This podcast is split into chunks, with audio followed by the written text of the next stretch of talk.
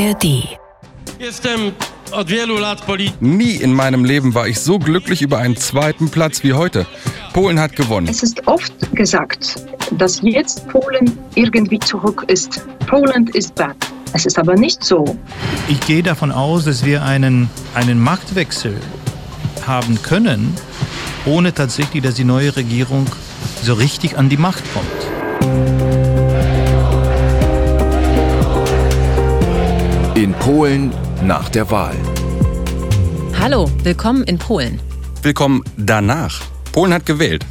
Und die PiS hat gewonnen und zugleich verloren. Sie ist zum dritten Mal in Folge stärkste Kraft geworden, hat aber keine Mehrheit und auch nicht so richtig eine Aussicht darauf. Ja, und plötzlich scheint alles anders zu werden. Alles läuft auf einen Regierungswechsel hinaus. Und nachdem die PiS acht Jahre umgebaut hat, beginnt jetzt vielleicht wieder etwas völlig Neues. Also, neue Regierung, neues Polen, alle Probleme gelöst und die Geschichte ist vorbei? Nee, so einfach wird's nicht. Was auch immer jetzt passiert, dem Land und der nächsten Regierung stehen richtig schwere Zeiten bevor. Denn die PiS gibt die Macht nicht so einfach ab. Sie könnte Polen noch eine ganze Weile im Griff haben. Wir sind Christine Joachim und Martin Adam, eure ARD-Korrespondenten in Polen. Und das hier ist der Podcast aus dem ARD-Studio Warschau. Ihr findet uns in der ARD-Audiothek, eigentlich überall, wo es Podcasts gibt. Und wenn ihr am Montagmorgen mit haufenweise Nachrichten aus Polen aufgewacht seid und nicht so richtig wusstet, was da eigentlich passiert ist, ihr könnt alle Folgen nachhören, abonnieren und gern auch weiterempfehlen. Herzlich willkommen in Polen. Kapitel 6 Neue Zeiten. Wir sind an einem Ort, an dem ich zumindest sehr viel Zeit in den letzten Tagen verbracht habe. Ist ein kleiner Ort. Dunkler Ort. Kamera steht drin, Lichter hängen an der Decke, ein großer Monitor ist da, ein paar Vorhänge vor den Fenstern. Es ist relativ dunkel, aber irgendwie auch gemütlich. Gemütlich, schon. Es ist das Fernsehstudio bei uns, hier im ARD-Studio Warschau. Aber wir haben schon die letzten Wochen mehr hier gelebt als zu Hause. Ich glaube, du hast auch manchmal hier geschlafen, oder? Nee, ganz so weit ist es nicht gekommen. Aber ich bin wirklich sehr oft morgens um zwei raus für ein paar Stunden nach Hause und war dann früh wieder hier. Es war sehr intensiv. Warum essen wir eigentlich nichts, Martin? Stimmt. Du hast mir was versprochen. Eine Überraschung. Wie konnte ich das vergessen? Nee. Das ist Wurst. Das ist eine Kiełbasa wyborcza. Wyborcza. Eine Walwurst. Eine Walwurst, genau. Ich werf dir mal eine Wurst drüber. Oh. oh, von der Konsistenz ist es allerdings echt Mhm, vom Geschmack nicht, auch. gar nicht wurstig. oh. Okay, und wieso ist das jetzt eine Walwurst? Eine Walwurst ist die polnische Beschreibung für ein Wahlgeschenk. Und die Peace hat vorher so viele Walwürste verteilt, dass ich dachte, dann essen wir auch eine davon. Also ich hätte ganz ehrlich darauf verzichten können, aber Dankeschön. Okay, also gehen wir nochmal zurück zum Sonntag, zu diesem Wahltag, über den wir ja so viel gesprochen haben, der dann auch zu einer Wahlnacht wurde. Ich glaube, man hat ja schon relativ früh am Tag gemerkt, dass das tatsächlich eine besondere Wahl werden wird. Wenn man durch die Stadt gelaufen ist, also auf dem Weg zum Studio, hat man schon gesehen, an den Wahllokalen standen unglaublich viele Menschen. Ja? Also da waren schon, weiß nicht, morgens um 10 Uhr, als ich hier ins- im Studio angekommen bin, hat man da schon teilweise Schlangen gesehen. Und ich glaube, das war tatsächlich sehr ungewöhnlich. Und es hat sich relativ früh gezeigt, dass es ja eigentlich mehr Leute auch sind, als erwartet wurde. Wir haben mit einigen Leuten, die da in diesen langen Schlangen standen, gesprochen. Unter anderem mit Bogdan und seiner Frau Katarzyna. Die sind extra aus Manchester angereist, um hier in Warschau ihre Stimmen abzugeben. My wyjechaliśmy z Polski w 92 roku, kiedy to był kraj, który jeszcze był nigdzie. Wir haben Polen 1992 verlassen. Damals war Polen ein Niemand. Jahrelang waren wir dann stolz darauf, was hier passierte, denn das Land hat sich entwickelt, war vorhersehbar, gut organisiert und immer europäisch. Aber diese Regierung treibt uns zurück in eine Welt, die wir nicht wollen, denn dort waren wir schon. Und ihr erinnert euch, wir haben ja gesprochen über äh, das Wählen im Ausland von Polinnen und Polen und dass die Peace die Hürden da sehr hoch gehängt hat. Und viele Menschen, das haben wir eben auch hier in Warschau gesehen, hatten wirklich Angst, dass ihre Stimme im Ausland nicht zählt und selbst wenn sie die abgeben können, dass die bei der Wahl eben nicht so ein Gewicht hat. Und deswegen sind viele Menschen, so sie es irgendwie einrichten konnten, wie eben Bogdan und äh, Katarzyna, sogar aus Manchester hierher gereist. Es gab aber auch bei Twitter dann schon am frühen Morgen Bilder von langen Schlangen vor Wahllokalen im Ausland. Es gibt eine Geschichte von einem Mann, der in Japan lebt und 1500 Kilometer nach Tokio gereist ist, um seine Stimme abgeben zu können. Also ich stand hier morgens ab äh, kurz nach sechs im Studio und hatte dann sehr schnell dieses Gefühl, das ist wirklich keine normale Wahl. Mhm. Da passiert richtig was Großes. Ich glaube, ein ganz wichtiges Thema, weshalb so viele Menschen hier an den Wahllokalen standen und ihre Stimme abgeben wollten, war das Abtreibungsrecht. Denn viele, viele Frauen haben mir das auch im Vorfeld erzählt, wenn wir Reportagen gedreht haben, jetzt äh, Vorberichte zur Wahl, dass das eigentlich das Thema ist, was sie am meisten ähm, was, was die Wut am meisten auf die jetzige Regierung schürt. Und deswegen standen die da alle an den Wahllokalen. Unter anderem Morgojata, die haben wir gefragt. Als Bürgerin erwarte ich, dass wir in einem Land leben, in dem Rechtsstaatlichkeit herrscht. Als Frau erwarte ich, dass jede Frau das Recht hat, über ihren Körper, über ihr Leben zu entscheiden. Niemand soll ihr unter die Bettdecke schauen und ihr sagen, wie viele Kinder sie haben sollte und wann sie sie zur Welt bringen sollte. Also Abtreibung war ein Thema, was extrem mobilisiert hat. Wirtschaft, die hohe Inflation. Was interessanterweise in den Umfragen danach rauskam, war, dass diese anti-deutsche Kampagne, über die wir hier ja auch gesprochen haben, überhaupt nicht so richtig gezogen hat. Nee, also das hat vielleicht ein paar Bilder bei Leuten bestätigt, die der Peace eh nahestehen, aber waren aus Sicht der Peace-Kampagne war es eigentlich eine Enttäuschung. Das stimmt. Das ist total nach hinten losgegangen. So, jetzt haben wir also sehr, sehr viele Menschen, die sich angesprochen fühlen, die da hingehen zur Wahl. Und das ist ja eigentlich ein sehr gutes Signal für eine Demokratie. Und gleichzeitig hat sich aber sehr schnell gezeigt, dass diese Strukturen irgendwie darauf nicht vorbereitet waren. Irgendwie hat man nicht damit gerechnet. Ich habe später gelesen, bei der Peace hat man gedacht, maximal 60 Prozent Wahlbeteiligung. Das ist in etwa das, was 2019 war. Jetzt sind es knapp über 74, 74, über 74 Prozent der Wahlberechtigten sind wählen gegangen. Und das ist absoluter Rekord in der polnischen Geschichte. Ja. Selbst bei der historischen Wahl 1989, ja, nach Jahrzehnten ohne Demokratie, war diese erste Wahl weniger erfolgreich als die jetzt. Aber es hat auch zu einem kleinen Problem geführt, denn eigentlich schließen ja die Wahllokale um 21 Uhr hier in Polen. Das haben sie auch de facto, aber da standen halt noch massenweise Leute davor und wollten auch noch ihre Stimme abgeben. Die auch alle rechtzeitig da gewesen sind. Genau. Und deswegen durften die das auch. Da hat sich dann der Wahlleiter oder der Leiter dieses Wahlbüros dann jeweils hinter den Letzten gestellt, der da noch in der Schlange stand um 21 Uhr, um zu machen, so, bis hier und danach darf sich niemand mehr anstellen. Und die durften alle noch wählen. Und das hat dazu geführt, dass um 21 Uhr, als die Prognose, also diese Nachwahlbefragung verkündet wurde, in vielen Städten, vor allem in den Großstädten, noch sehr viele Menschen danach ihre Stimme abgegeben haben.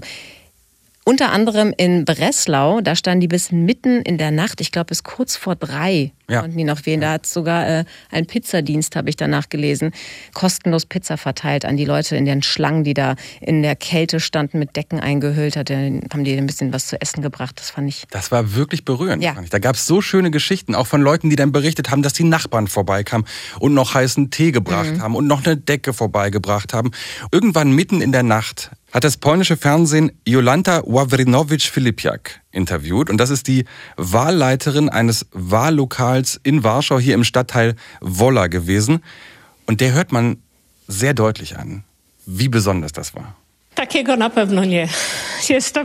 So viele Menschen gab es noch nie. Das ist ein großer Tag und ich danke den Wählern, dass sie so geduldig, so lange in der Schlange gewartet haben. Ich danke euch sehr. Die Menschen haben sich vereint und sind gekommen und haben gesehen, dass wir hier alleine sind und haben geholfen. Danke.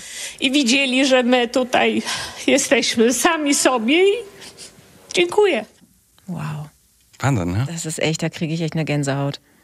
Die war so berührt davon, aber ich glaube, das war auch wirklich ein, es hat so viel gezeigt, diese, diese Hoffnung, dass da wirklich was Neues passiert und dass, dass die Menschen wirklich alle da offensichtlich oder viele eben, sehr, sehr viele an einem Strang ziehen und gemeinsam etwas verändern wollen. Święto Demokratie. Das haben wir ganz, ganz oft gehört. Der Festtag der Demokratie. Und dann kam 21 Uhr die Prognosen haben wir schon mal drüber gesprochen, glaube ich. Also es gibt eben keine Hochrechnung in Polen. Es gibt einmal Exit-Poll-Befragung. Also Menschen, die gewählt haben, werden gefragt, was hast du gewählt? Und das wird zusammengerechnet. Und das, der, der Zeitpunkt dafür ist 21 Uhr. Weil da ja die Wahllokale zu sein sollten. Waren sie aber nicht, weil sie eben zum Teil bis 3 Uhr morgens offen hatten. Wir standen also hier und haben uns gefragt, machen die das jetzt? Veröffentlichen die diese Prognosen, während die Menschen ja noch in der Schlange stehen. Und das ist ja wahlrechtlich schon schwierig, wenn die dann schon mal so eine Orientierung haben und vielleicht ihr Wahlverhalten doch noch anpassen. Aber die kamen. Genau, und wir haben natürlich zwei Sender geguckt, TVN und TVP parallel, das äh, können wir hier. Und ihr wisst, und ihr wisst, wir haben ja auch schon darüber gesprochen, TVP, das Propagandaorgan der Peace, TVN versucht dem da etwas entgegenzusetzen. Das war sehr interessant, wie diese beiden Sender auf sehr unterschiedliche Weise diese Ergebnisse verkündet haben. Zuerst einmal TVN, die Moderatorin, die das gemacht hat, Anita Werner, das muss man dazu sagen, weil man es nicht sieht, die lächelt schon bei der Verkündung, weil die natürlich die Zahlen schon kennt.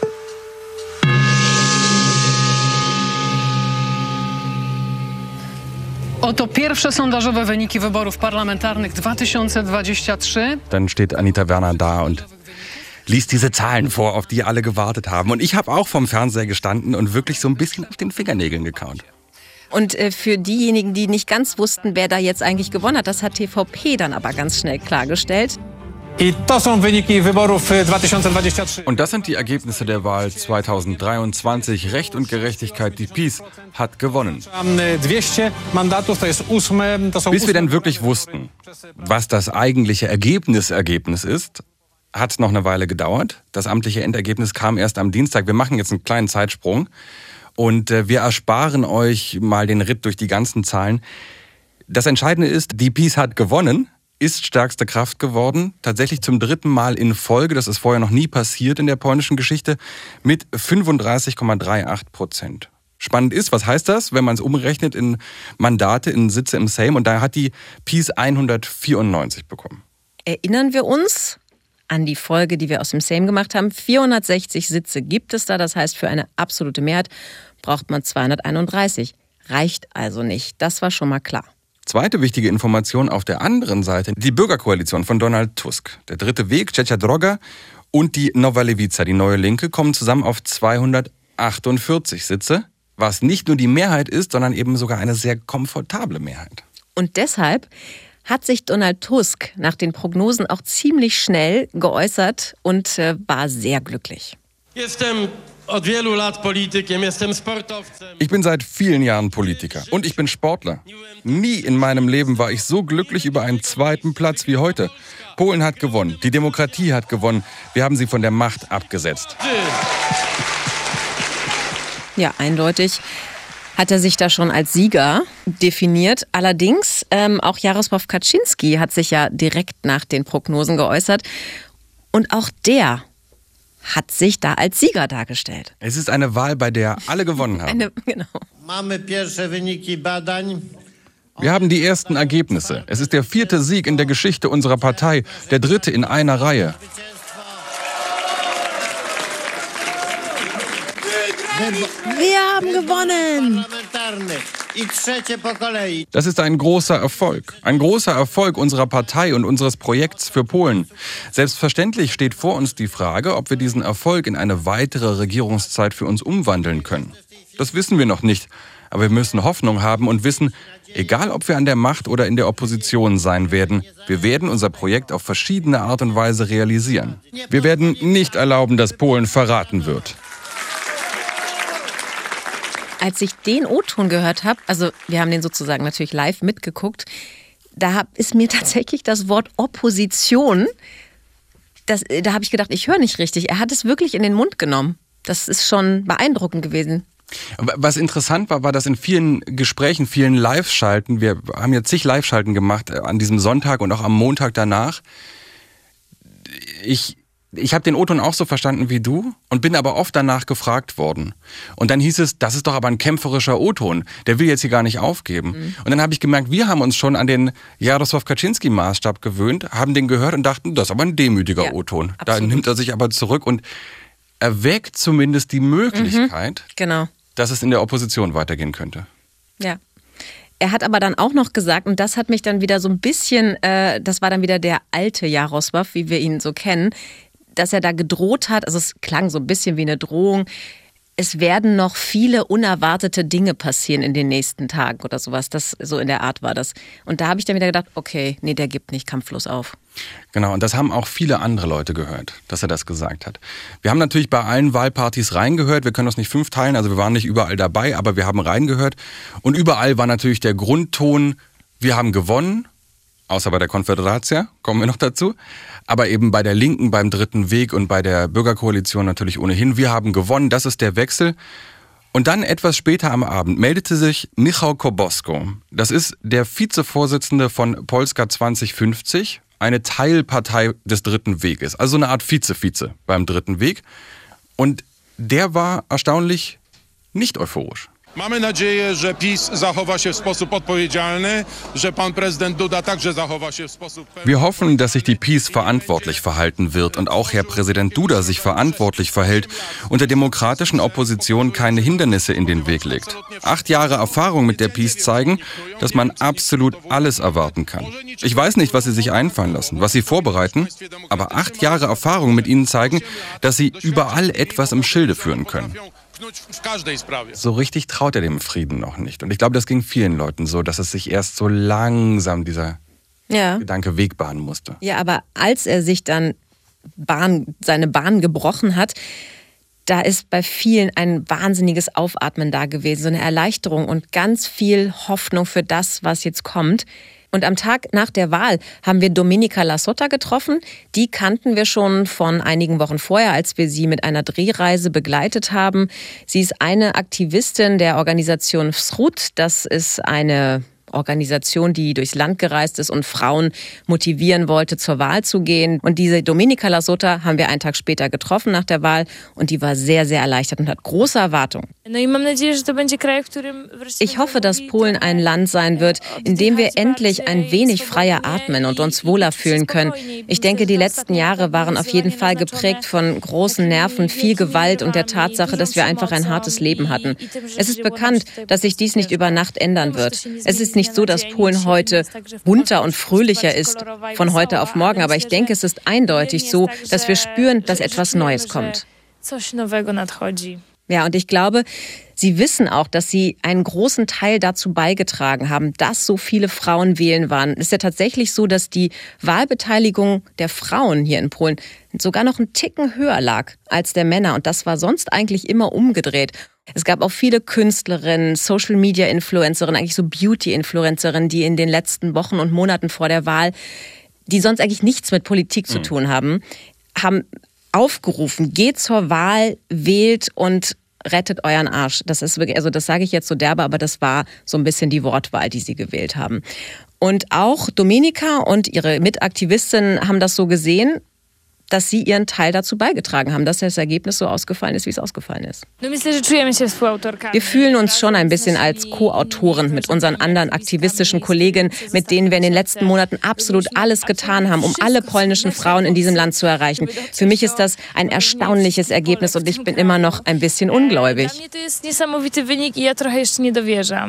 Also dieses Gefühl, dass es dann so ganz langsam erst durchkam, dass sich jetzt hier vielleicht wirklich was verändert. Weil eben nicht alle sofort so euphorisch waren wie Donald Tusk. Und ganz so eindeutig ist die Lage auch nicht. Denn auch wenn die Peace keine eigene parlamentarische Mehrheit hat, könnte sie ja theoretisch auch noch einen Koalitionspartner finden und mit dem zusammen eine Regierung bilden. Und da kam ja eigentlich die ultrarechte Konföderatia in Frage. Aber selbst mit der scheint es nicht zu reichen. Die hat nur 18 Sitze mit äh, 7,2 Prozent. Reicht nicht für die absolute Mehrheit und wäre auch, darüber haben wir kurz gesprochen beim letzten Mal, inhaltlich schwer. Weil die Konföderatia ihren kompletten Wahlkampf auf Anti-Peace, wir hassen die Peace aufgebaut hat. Wenn die jetzt sagen würden, Überraschung, wir machen doch eine Koalition mit der Peace, könnten sie sich eigentlich auflösen in dem Moment. Aber die Vermutung war ja, dass die Peace versuchen könnte, einzelne Abgeordnete aus der Konföderatia rauszulösen. Aber ja, wenn sie die komplette Fraktion aus sich selbst rauslöst, es reicht trotzdem nicht. Aber da gibt's ja noch die PSL, die zweite Partei aus dem dritten Weg. PSL ist sozusagen die zweite Hälfte.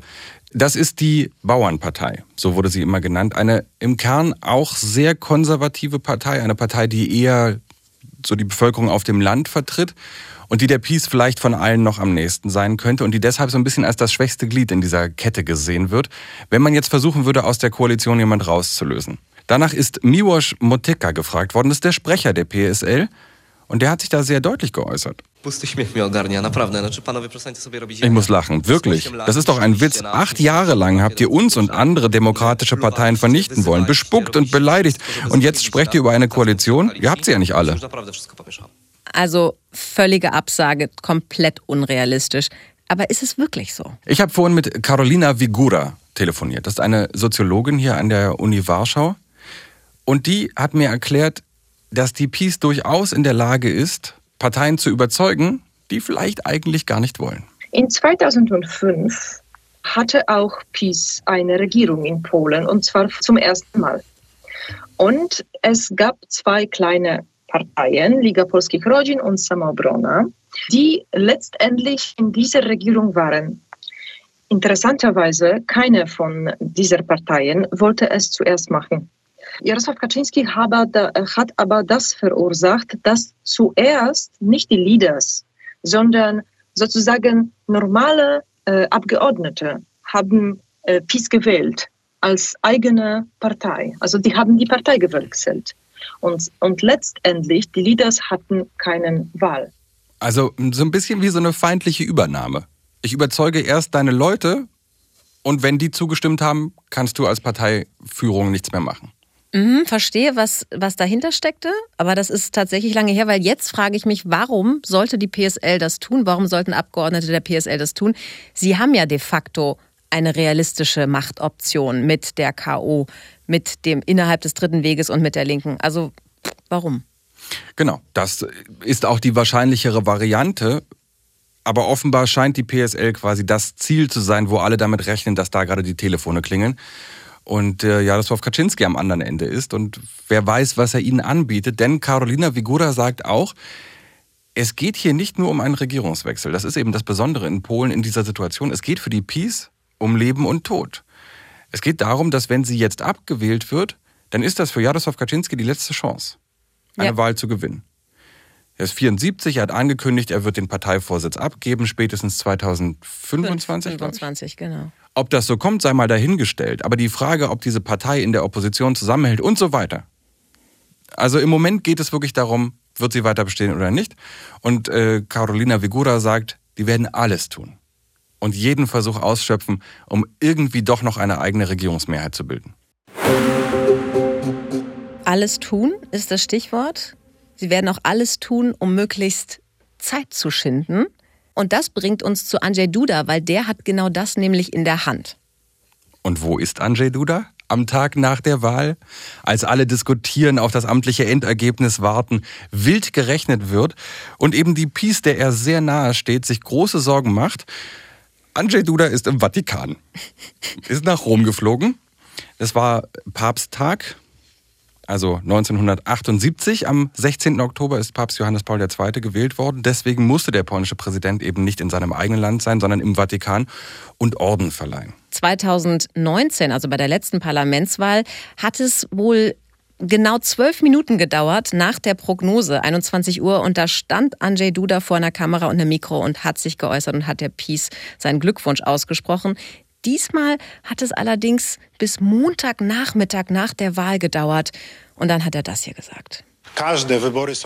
Jede Wahl ist eine Art Test, inwieweit wir eine demokratische Gesellschaft sind, inwieweit wir als Gesellschaft reif sind und dazu fähig, über uns zu entscheiden. Ich danke noch einmal allen Wählern, allen meinen Landsleuten, die an den Wahlen teilnahmen in Polen und im Ausland. Ich bin sehr dankbar dafür. Ja, mehr nicht. Alle haben darauf gewartet, dass Andrzej Duda sagt, was jetzt passiert, was er jetzt tut. Aber Andrzej Duda ist erstmal sehr dankbar. Und deswegen können wir jetzt kurz mal erzählen, was denn Andrzej Duda jetzt eigentlich tun müsste. Ja. Schritt 1, Duda muss jetzt eine Fraktion im Sejm mit der Regierungsbildung beauftragen und über diese Regierung muss dann abgestimmt werden und die muss dann die absolute Mehrheit bekommen. Er hat dafür aber 30 Tage Zeit laut Verfassung. Und nun ist die Frage A, wem gibt er diesen Auftrag und B, wie viel Zeit lässt er sich dafür? Und jetzt wäre ja naheliegend, nach den Zahlen, dass der Regierungsauftrag an diese Koalition gehen sollte. An KO, Linke, Dritter Weg. Denn die kommen auf 248 Sitze. Jetzt wird aber argumentiert, nö, muss ja gar nicht. Denn die stärkste Partei ist die Peace. Und Andrzej Duda gehört zur Peace. Also ist die Frage, wird er einer Partei den Auftrag geben, obwohl sie eigentlich keine erkennbare Chance hat? Und wenn sie damit scheitert, ist der nächste Schritt, dass der Sejm eine Person benennt, die dann eine Regierung bilden muss und dafür eine Mehrheit im Parlament bekommen müsste. Das wäre dann sehr wahrscheinlich Donald Tusk. Aber das Ganze würde sich hinziehen, wahrscheinlich bis Weihnachten. Und deswegen warten alle. Und aus allen Parteien, mit Ausnahme der Peace, heißt es jetzt, Andrzej Duda, mach mal hinne. Soll jetzt schnell gehen. Hier ist Demokratie, hier ist Regierungswechsel. Andrzej Duda war im Vatikan, wie gesagt, hat nichts weiter dazu gesagt. Aber Pavo Schrott aus der Präsidialkanzlei, der erklärte Folgendes. Der Präsident hat noch Zeit. Man darf hier nichts überstürzen. Im Namen des Präsidenten versichere ich, dass alles gemäß der Verfassung ablaufen wird. Ich frage mich ja, warum sollte er der Peace den Auftrag erteilen? Weil es ist ja sehr absehbar, dass sie damit scheitern wird, eine Regierung zu bilden. Warum sollte sich die Peace Häme und Spott einfahren? Ich sehe nicht ganz den Sinn dahinter. Sie spekulieren ja wahrscheinlich intern darauf, dass sie dann doch irgendwie PSL, Konföderatia, irgendwie was zusammengeklaubt kriegen. Und Carolina Vigura, nochmal die Soziologin von der Uni Warschau, die sagte vorhin im Gespräch mit mir, sie kann sich nicht vorstellen, dass Andrzej Duda eine Wahl trifft, die nicht zugunsten der Peace ist. Und das wäre auch keine ganz große Überraschung der hat das selbst gesagt. Und zwar schon bevor der Wahl. In Polen nach 1989. Es war eine Tradition, eine politische Tradition, um die stärkste Partei darum zu bieten um, und nicht äh, andere Parteien oder mögliche Koalition. Er konnte das machen, nur wenn er äh, zeigen wollte, dass er selbst individuell und ohne Einflüsse die Situation gestaltet.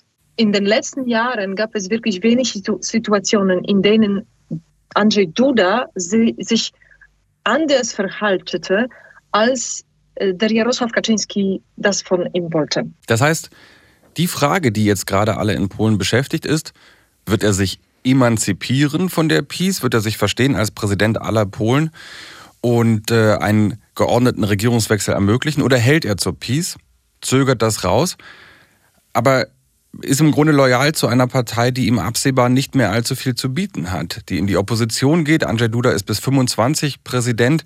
Also selbst wenn die Peace 2027 zurückkommen sollte, wird er nicht mehr da sein. Er kann auch nicht nochmal antreten. Es heißt zumindest, dass Andrzej Duda ganz gerne nach seiner Präsidentschaft Internationalkarriere machen würde, eventuell als Botschafter zur UN gehen würde. Das sind alles eher Gerüchte, aber sollte das stimmen, dann wäre er eher gut beraten, wenn der mit der neuen Regierung zusammenarbeitet, weil die wird er brauchen, wenn er auf so einen Posten will. Andrzej Duda hat sich jetzt erstmal mit dem noch amtierenden Premierminister Mateusz Morawiecki getroffen und für kommende Woche alle Parteien bzw. die Parteispitzen die im Sejm vertreten sind, zu einem Gespräch eingeladen. Erstmal ist, glaube ich, wichtig für Duda und die Partei, der er ja eigentlich nahe steht, nämlich der Peace, Zeit zu gewinnen. Das heißt, es ist doch wahrscheinlich, dass er erstmal der Peace den Auftrag zur Regierungsbildung gibt, weil die braucht diese Zeit, um sich vorzubereiten auf die Zeit, wenn sie nicht mehr regieren wird. Damit fängt die Peace aber nicht erst jetzt an. Darüber haben wir auch schon mit Piotr Buras, dem Leiter des European Council on Foreign Relations hier in Warschau, in unserer ersten Folge in der Milchbar gesprochen. Peace hat schon vorgesorgt für den Fall, äh, dass der Partei die Macht entgleitet. Zum Beispiel in dieser Schlüsselfrage, wenn es um die Abrechnung mit äh, der Vergangenheit geht, dann wird die Staatsanwaltschaft zum Beispiel die Schlüsselrolle spielen. Die parlamentarische Mehrheit hat äh, gerade vor kurzem eine, ein Gesetz verabschiedet, eine Gesetzesnovelle, der zufolge die Kompetenzen des Generalstaatsanwalts auf die Nummer zwei in der Staatsanwalt, mhm. Staatsanwaltschaft mhm. verlagert wurden. Und das hat zur Folge, dass selbst wenn es zur, zum Marktwechsel kommt, dann werden die Schlüsselentscheidungen in den Händen einer Person bleiben, die heute Nummer zwei in der Staatsanwaltschaft ist und die ein treuer Verbündeter der aktuellen Regierungspartei ist. Und das ist eine Person, die von dieser Funktion nicht entfernt werden kann, ohne Zustimmung des Präsidenten. Auch in anderen wichtigen öffentlichen Institutionen sind zum Beispiel die Amtszeiten verlängert worden, sodass die Leute, die von der PiS-Regierung eingesetzt worden sind, noch lange in diesen Positionen bleiben werden. Also ich gehe davon aus, dass wir einen, einen Machtwechsel haben können, ohne tatsächlich, dass die neue Regierung so richtig an die Macht kommt. Und das war, nur um es zeitlich nochmal einzuordnen, vor sechs Wochen.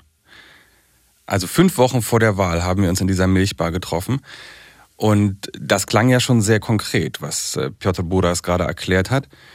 Also mich hat das damals sehr beeindruckt und tut es eigentlich bis heute, wie früh die Peace angefangen hat. Und ich glaube durchaus, dass die davon ausgegangen sind, dass sie diese Wahl nochmal gewinnen werden, sich trotzdem schon auf einen Worst Case vorzubereiten und eben, nachdem sie acht Jahre in alle Strukturen eingegriffen hat, diese Strukturen eben dann doch nochmal zu ändern für den Fall, dass jemand anderes übernimmt, damit man nicht die Peace-Strukturen gegen die Peace verwenden kann. Ja, ich finde besonders interessant, wie offen das alles gemacht wird, also wie durchsichtig das eigentlich alles ist. Und da passt auch ganz gut dazu, dass der Präsident Andrzej Duda am Dienstag nach der Wahl, also an dem Tag, an dem das offizielle Wahlergebnis verkündet wurde, da ernennt er nochmal schnell 72 Richter. 72? 72 Richter, darunter auch so ein paar Ehepartner von engen Vertrauten durch den Landesjustizrat, der ja neu geschaffen wurde von der Peace und der mit den Peace-Leuten besetzt. Also nochmal 72 Leute in die Gerichte, die pro Peace agieren und pro Peace Recht sprechen dann auch am Ende. Also da nochmal eine krasse Absicherung, dass äh, man möglichst einer Strafverfolgung entgehen kann. Ich bin gar nicht so sicher. Ist das eine Vorbereitung darauf, dass eben Peace Funktionäre selbst vor Gericht landen könnten und mit relativ hoher Wahrscheinlichkeit dort landen werden? Ähm, zumindest ist das die Ankündigung von Donald Tusk, der immer von einer juristischen Abrechnung spricht. Oder geht es auch einfach darum, Leute in sichere Positionen zu bringen? Oder geht es darum, ein Gehalt zu verschaffen? Oder geht es darum, der neuen Regierung auch das Regieren möglichst schwer zu machen? Dass die Peace nicht davor zurückschreckt, eben gerade in den letzten Monaten, je näher die Wahl kommt, sich von diesem Image, was sie lange Zeit hatte, gerade um Jaroslaw Kaczynski herum, so dieses, wir sind hart, aber wir bereichern uns nicht, wir sind nicht korrupt, wir sind die mit der weißen Weste, eben auch als Gegenperspektive zur Vergangenheit von Donald Tusk, dem ja viel Korruptionsfälle, Skandale auch vorgeworfen wurden in seiner letzten Regierungszeit. Und dass die Peace sich gerade in den letzten Monaten von diesem Image ja eigentlich ziemlich offensiv gelöst hat und sehr erkennbar nicht davor zurückgeschreckt ist, Geld zur Seite zu schaffen. Und das sehen wir jetzt auch wieder. Zbigniew Ziobro, der Justizminister, hat nach der Wahl eine Ausschreibung veröffentlicht für ein Förderprogramm im Umfang von 15 Millionen Sorte, wo sich Projekte bewerben können. Man weiß noch nicht so richtig, ich meine, das ist, das ist der Justizminister. Ja, das Justizministerium. Ich weiß noch nicht genau, was das für Projekte sein werden, aber es erinnert sehr stark an ein ähnliches Programm von Przemysław Czarnek, das ist der Bildungsminister. Und der hatte vor ein paar Monaten ein Programm, das wurde so etwas hämisch von den polnischen Medien Programm Villa Plus genannt. Also das, das Villa Plus Programm. Also auch da viel Geld wurde ausgeschrieben in einem, äh, in einem Fundusch. In, wie sagt man auf Deutsch? Ein Fonds. Ein Fonds, genau.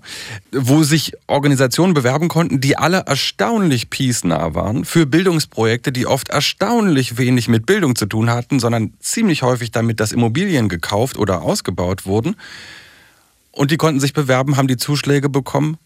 Und damit ist halt effektiv aus dem Staatshaushalt, in dem Fall war es der Bildungshaushalt, Geld nach draußen geschafft worden, in peace-nahe Strukturen. Und genau dasselbe Spiel scheint jetzt der Justizminister gerade vorzuhaben. Ja, aber das sind genau ja die Fälle, für die die Peace ja dann mit der neuen Regierung möglicherweise juristisch belangt werden kann. Weil das sind ja, wenn man genau hinguckt, ist das eine Veruntreuung öffentlicher Gelder. Also da kann ich mir nicht vorstellen, dass das dass es vielleicht sogar im halblegalen Rahmen stattgefunden hat.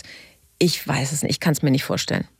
Aber noch ein ganz anderer interessanter Punkt, was die Peace jetzt offensichtlich macht, um äh, sich auf die sichere Seite zu bringen, wenn sie nicht mehr regiert. der äh, ein PO-Abgeordneter, der hat äh, gestern ein bei Twitter gepostet, dass es von der Nationalen Sicherheitsagentur fünf Tage vor der Wahl eine große Ausschreibung gab für Aktenvernichter. Und einen Tag später auch noch vom Innenministerium. Weiß ich nicht, was da dran ist, aber finde ich interessant. Die Worst-Worst-Case-Szenarien aus unserer letzten Folge, wo wir da standen und das Gefühl hatten, wirklich alles ist drin, das ist bisher nicht eingetreten. Die Peace hat keinen Putsch gebracht.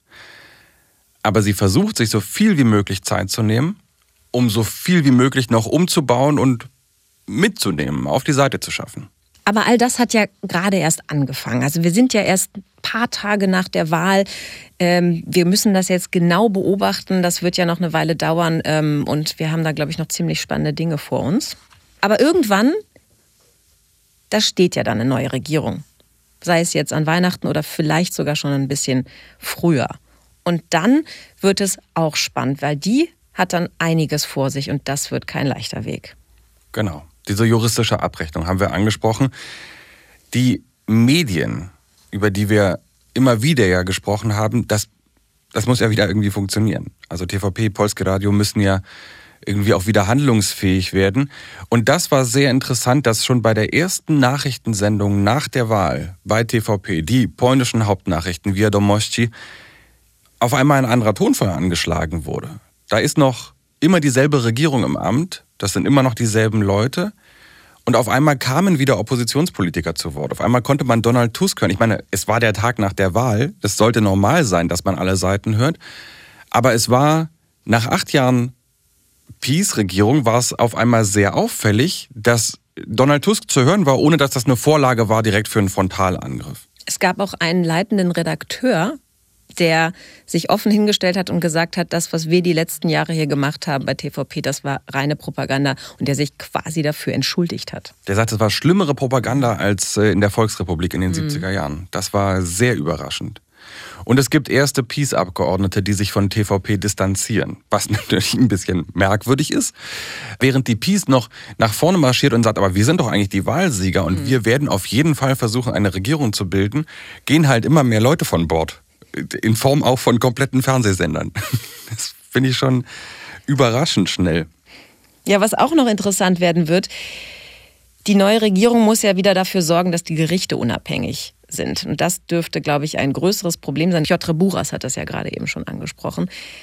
Was aber wichtig sein wird, weil es ist ja der Grund, warum noch sehr, sehr viel Geld aus der EU gesperrt ist, die, das, die 36 Milliarden aus dem Corona-Wiederaufbaufonds das hat ja auch Donald Tusk versprochen, dass das eine der ersten Maßnahmen sein wird, die er ergreifen wird, wenn er, wenn er in der Regierung ist, dass er dieses Geld nach Polen holt. Nach acht Jahren eines illiberalen Systems, das zu reparieren, zu korrigieren, ohne selbst zu diesen Mitteln zu greifen, ohne selbst diese autoritären Mittel anzuwenden und zu sagen, gut, dann tauschen wir jetzt eben auch einfach die Leute wieder aus und setzen dann unsere Leute da ein das wird, glaube ich, sehr, sehr anspruchsvoll. Die Peace ist ja auch nicht weg. Die ist in der Opposition. Die kann auch da der Regierung das Leben natürlich noch schwer machen, auch wenn sie keine Mehrheit hat, weder im Sejm noch im Senat. Und sie haben immer noch ihren Präsidenten. Der Andrzej jedes Duda. Gesetz unterschreiben muss. Eben, der muss jedes Gesetz unterschreiben und bis 2025 ist er auch noch im Amt. Wir geben Carolina Vigura von der Uni Warschau das Schlusswort. Es ist oft gesagt, besonders aus in Polen, dass jetzt Polen irgendwie zurück ist. Poland is back.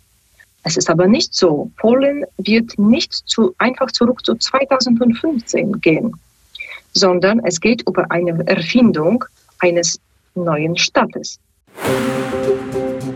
Die Erfindung eines neuen Staates. Um nichts weniger geht es gerade in Polen nach den Wahlen. Und zwar ohne dabei selbst zu autoritären Mitteln zu greifen. Wie das läuft, ob das läuft, werden wir euch hier erzählen. Aber überhaupt muss erstmal eine neue Regierung zustande kommen. Soweit ist es noch nicht. Und auf dem Weg dahin kann die Peace der liberalen Koalition in Spee das Leben noch sehr schwer machen. Alle schauen jetzt auf den Präsidenten. Der entscheidet nicht wie, aber doch wann es weitergeht. Und im Moment deutet vieles darauf hin, dass Andrzej Duda noch eine Weile im Team Peace bleiben will. Zieht er das durch, kann die Peace noch bis Ende des Jahres an der Macht bleiben. Und während eben alle auf Andrzej Duda schauen, schauen gar nicht mehr so viele darauf, was die PiS gerade macht, nämlich vorsorgen, Geld beiseite schaffen, mutmaßlich Beweise vernichten und soweit es geht, ihren Einfluss auf die Justiz zu zementieren. Trotzdem, rechnerisch sieht alles nach einem Regierungswechsel aus. Für viele Menschen in Polen ist das ein großes Aufatmen. Und schon jetzt, so kurz nach den Wahlen, verändert sich etwas. In den staatlichen Medien herrscht schon langsam ein anderer Tonfall. Aber wenn jetzt in Deutschland manchmal das Gefühl aufkommt, super, die Sache ist geritzt, Polen macht keinen Stress mehr, nee, so einfach ist es nicht. Und selbst mit einer möglichen neuen Regierung unter Donald Tusk werden ein paar schwierige Themen zwischen Polen und Deutschland, Polen und der EU nicht einfach verschwinden. Reparationsforderungen, Atomkraft, die Aufnahme von Geflüchteten, das ist nicht automatisch alles vom Tisch. Es bleibt also spannend in Polen. Die Wahl ist durch, aber wir machen weiter, denn es liegen wirklich ganz irre Zeiten vor uns. Ihr könnt das alles nachhören, vor- und zurückspulen in der ARD Audiothek und bei allen anderen Podcast-Playern. Und wir kommen wieder in zwei Wochen. Andrzej Duda muss erst mal entscheiden, wie es weitergeht. Und wir müssen ein bisschen Schlaf noch holen. Mhm. Bis dahin, do usłyszenia. Auf Wiederhören. Tschüss, Sikowski.